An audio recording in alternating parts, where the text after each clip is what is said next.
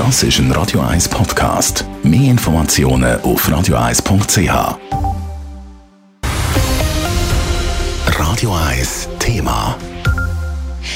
In einer Woche geht es los. Dann startet die nationale Impfwoche. Der Bund will die Menschen, die noch nicht gegen Corona geimpft sind, doch noch überzeugen. Bei der heutigen Medienkonferenz der Corona-Experten vom Bund hat der oberste Kantonsarzt schon mal Einblick gegeben, was alles geplant ist. Der Raphael Wallimann hat zugelassen.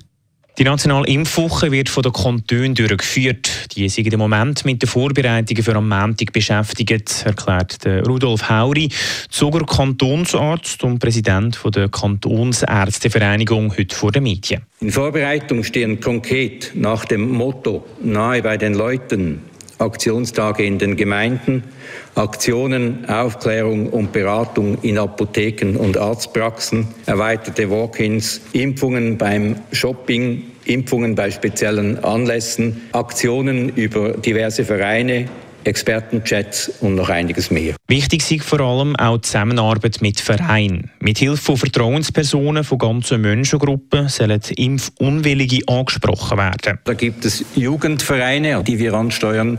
Dann gibt es äh, Vereine, Migrantenvereine. Es gibt äh, spezielle äh, Gruppen. Es gibt religiöse Vereine und so weiter. Die nationale Impfwoche ist auch immer wieder in Kritik geraten. Sie kostet bis zu 100 Millionen Franken.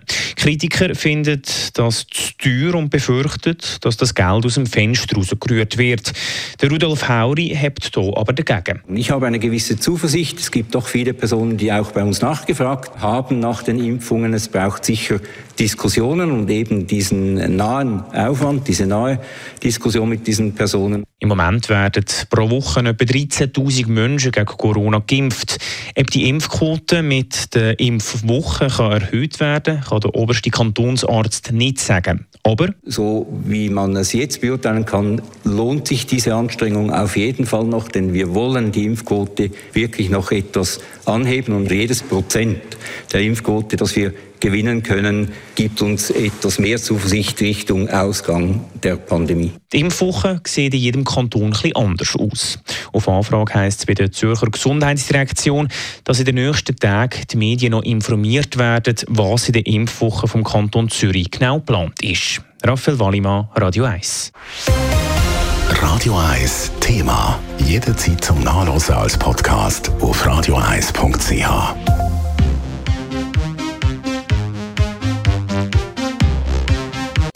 Radio 1 ist Ihre Newsender. Wenn Sie wichtige Informationen oder Hinweise haben, rufen Sie uns an auf 044 208 1111 oder schreiben Sie uns auf redaktion.radio1.ch.